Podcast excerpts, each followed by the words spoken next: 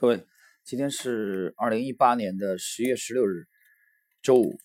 呃，这一期呢，我想从这个沃伦巴菲特的致股东大会的一封信啊，我们聊聊这个话题。呃，从这封信当中呢，我们可以去复盘一下，呃，股神在当年对择股和择时这个问题啊，他是怎么看的？当然，你要不要忘了一个大前提，我们今的这封信是沃伦·巴菲特在一九六六年年七月十二日啊所写。那我们知道，呃，巴菲特呢，大概在二十岁出头啊，二十四岁左右啊，去拜格雷厄姆为师之后啊，才开始进入市场。所以，我们从时间来推断，巴菲特一九三零年出生啊，这个时候三十六岁。还是处于他整个投资生涯的啊偏早期的这个部分，所以我们先来看看这个啊这封信的精彩部分啊，然后等一会儿呢，我会有一些啊个人的理解和解读，供大家参考。我们看看这封信是怎么写的。我所做的工作并不是预测股票市场的整体趋势，也不是预测某个公司的波动。如果你觉得我能做到这些，或者认为这对于一项投资项目至关重要，那么你就不应该留在合伙公司了。啊，这里我补充一句啊，这个合伙公司指的就是他的伯克希尔哈撒韦啊合伙，当初包括他姑妈在内啊，他个人的资金也投入。我们继续，当然，这一原则可能饱受诟病，被指责有些模糊不清、复杂晦涩。模棱两可、含糊其辞等。尽管如此，我依然相信，我们绝大多数合伙人对这一点都十分明确。我们买卖股票的依据，并不是看其他人认为股票市场走向会怎么样（括弧我从来不知道市场会怎么样）。啊，我这里再插一句，你注意，巴菲特今天开篇讲的是我所做的工作，并不是预测股票市场的整体趋势。啊，这是第一句话。还有刚才结束的这句话，我从来不知道市场会怎么样。那这短短的这封信，一九六六年七月十二日，巴菲特写给股东的信，已经强调了两次，他本人不知道股票市场会怎么样。换言之，他对股市未来的涨跌的预测，并没有很大的把握。也就是说，他并不是靠预测指数啊。我我们那个这个 A 股的股民叫大盘的涨跌来获利的。好，我们继续，而是看这家公司未来会怎么样。股票市场的发展过程，很大程度上将会决定我们什么时候是正确的。但是我们对一家公司的分析准确程度，则决定了我们是否正确。换句话说，我们更应该关注将会发生什么，逗号，而不是什么时候发生。啊，这个太太经典了。呃，巴菲特强调这个，他更应该关注将会发生什么，而不是什么时候发生。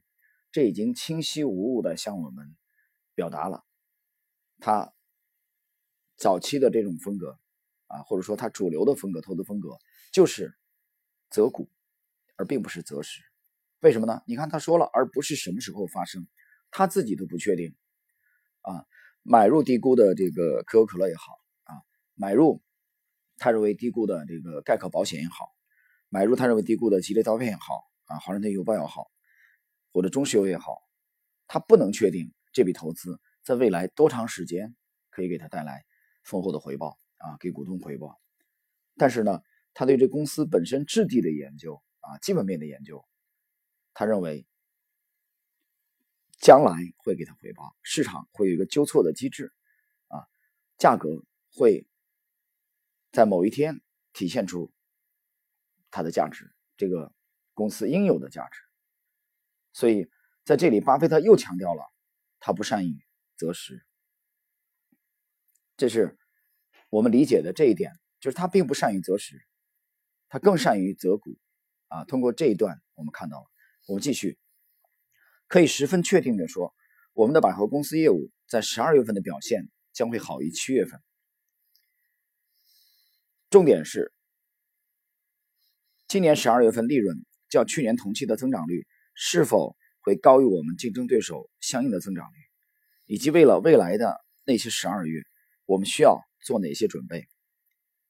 啊，这个是巴菲特以他百货公司的业务啊为例来强调，他根本关注点在于这个公司本身，而并不是对市场的这个涨跌的研究，或者说对大势的这种研判啊，他的预测，他认为他对这个能力是比较弱的。我们继续看，显然在证券界通用的上述标准一般就是道琼斯指数。我们有种强烈的感觉，在未来几年，道琼斯指数的表现会很不错。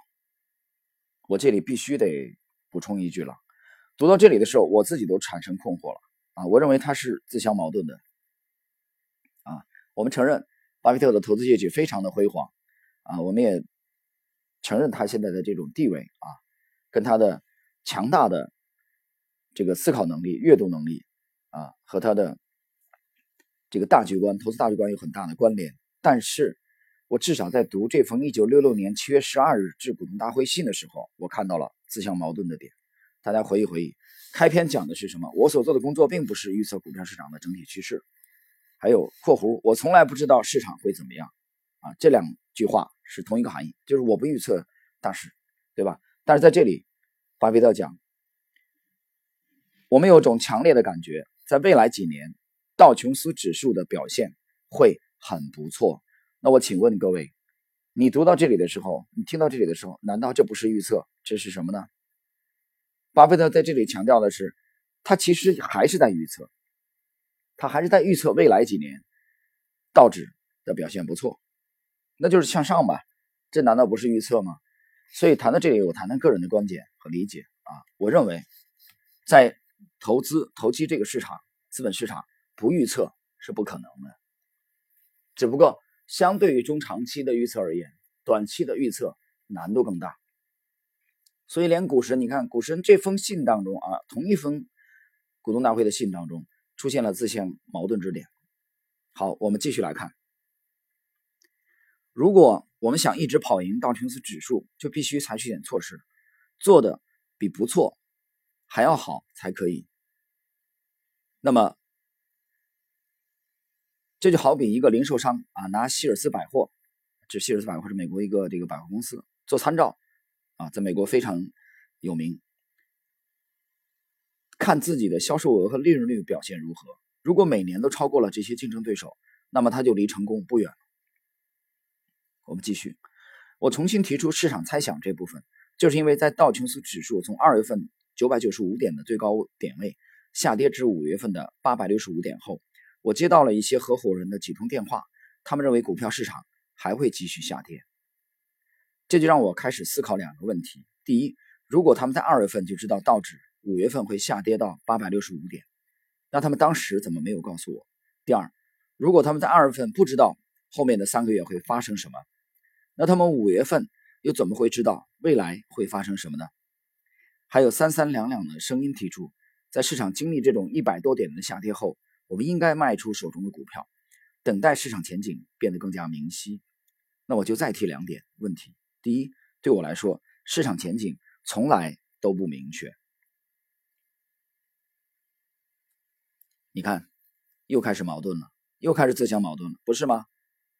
写到这一段的时候，巴菲特说：“市场前景从来都……那就是我我不清楚啊，我不清楚未来市场的涨跌，我不具备预测的这种能力。”这个跟刚才。啊，未来几几个月，未来几年道指可能会表现很好，是矛盾的，其实是矛盾的，啊，大家仔细来看。第二，几乎从来没有人在指数上涨一百多点之后来电话跟我说未来市场走势不明确。虽然回想起来，二月份对市场的展望确实不怎么明晰。不管我们是否要长期投资于一家公司，如果我们所做的决定都仅仅凭猜测或者被情绪牵制，那麻烦就大了。在股票价格低得诱人时，就因为某个占星师认为报价还可能更低，我们就不去买进公司的股权或者股票。同样的道理，因为专家认为股价会上涨，我们就不卖出已经高于其价值的股票。谁会因为某些人对股票市场走势的猜想而想着买进或卖出一家公司呢？我们对公司股权、股票的报价是一项可供利用的资产。如果你想利用的话，无论这一报价是向上还是向下，偏离其价值，你都可以利用这一差价赚取收益。永远不要让市场的价格的短期波动左右你的判断。注意，巴菲特这里强调的是短期波动。本杰明·格雷厄姆在《聪明的投资者》一书的第二章对这一观点进行了精彩的描述。在我看来，在投资方面，这一章比其他书上写的东西都重要的多。那么，学习到这里来说，沃伦·巴菲特啊，在投资的中早期的风格，其实已经很清晰的呈现给我们了。呃，他其实承认啊，读这封信给我的感觉是，他明白无误的承认，他不是很善于择时。还有，你回顾一下，包括零八年啊，零八年距现在只有十年的时间啊，而巴菲特零八年的话啊，也已经这个七十八岁了啊，一九三零年出生的，对吧？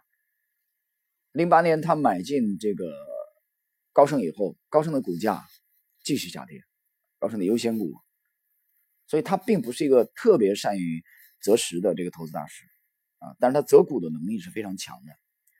那这个从其实这一点来说，我觉得跟他的风格是有关系的，因为他主要是从基本面的基本分析来呃进行投资筛选标的。那关于基本分析和技术分析之争啊，我之前节目已经讲了很多很多次次了。这里边呢，我举一个生活中发生的例子啊，这个例子呢，其实也刚刚发生在我的身边。那我呢啊，有一位这个邻居啊，这位呢在最近的半个多月啊。频繁的在朋友圈啊，这个发布这个消息啊，他钓到了长江里的野生的鱼，而且这些鱼呢还都很重啊，十多斤的，甚至有二十多斤的啊。这件事其实本来是一个小事儿，它不应该引起我的关注，但是为什么我今天在这里要说呢？因为在持续的将近一个月的时间啊，他几乎每天都可以从长江钓到这种野生的鱼类啊。首先，我向你保证，它的确是野生的，而且的确是钓出来。从长江里钓上来，我起初听说这个事儿，我没当回事儿。后来我开始关注他，我很奇怪，啊，那后来我就认为他是掌握了钓鱼的秘籍，啊，这小伙子三十多岁，他肯定是有了诀窍嘛，啊，凭什么？那后来夸张到什么程度？夸张到他在长江边搭了帐篷，在这个季节，啊，大家知道现在十一月份啊，在这个季节晚上在那里过夜。也就是说，在长江边，他几乎有一周多的时间都没有回家，中间可能回去一两天，又在长江边住，连夜在钓鱼。那么呈现出来结果就是几乎每天都能钓上来，中间大概间隔了一天啊，第一次间隔一天，可能第二次大概也就是有有一天，其他每天都有成果。那么他钓上来这个长江的鱼呢，啊，在当地的这个价格，呃，最便宜的是十块一斤。啊，十元人民币一斤，当然按鱼的种类啊，那个好一点的鱼还不止，还不止这个价钱啊。比如说桂鱼，那卖的很贵了啊，六七十块一斤。那一条鱼我们以这个十五斤啊平均，那就按十块最低，一百五十元人民币。就当我听说这个事儿以后啊，我首先第一反应是他有钓鱼的秘籍，但是这两天我仿佛找到了揭开了谜底。啊，因为家人跟我讲，啊，去了江江边以后，发现他在江边大概放了二十几个鱼竿，那么这每条鱼竿的价值大概在一百五十元人民币以上，也就是说他投资了差不多人民币三千多元。那每一个鱼竿上面还有鱼饵，还有鱼饵的这个成本，我忽然明白了他的诀窍，忽然明白了。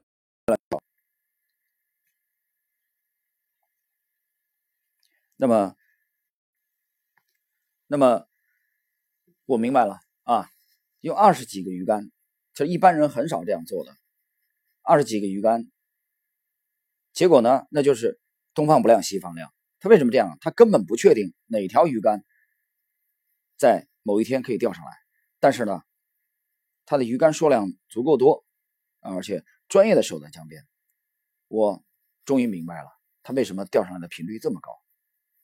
那一般人就是一根啊，最多两根，不得了了，超过三根的很少。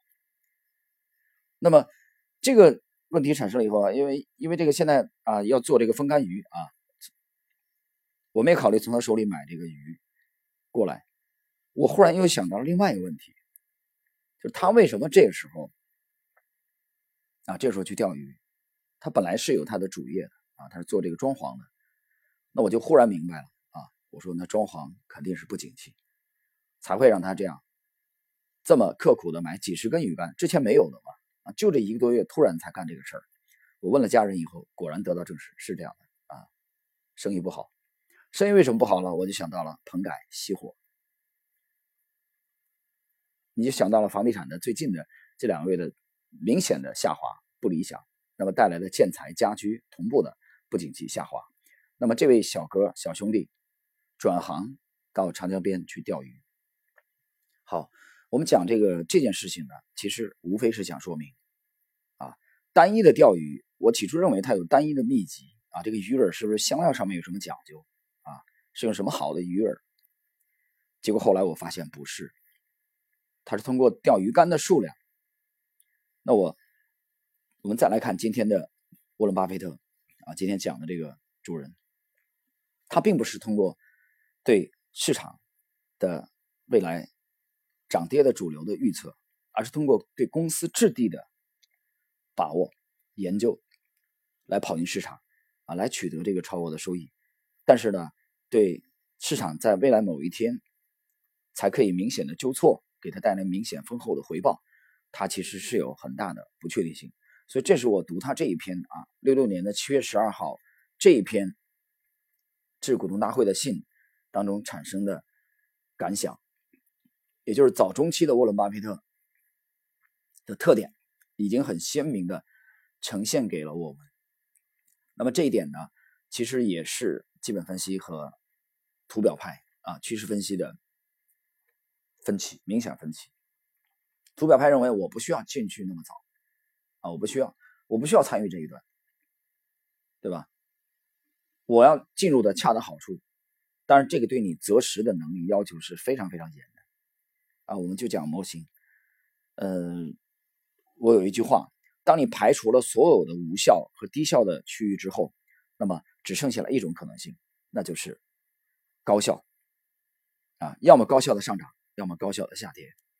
你做空的话，你肯定想找高效的下跌；做多的话，啊，比如买 A 股，啊，你肯定只想找高效的上涨。好了，同志们，今天这一期呢，我们就交流到这里。啊，在下期我们继续跟大家分享。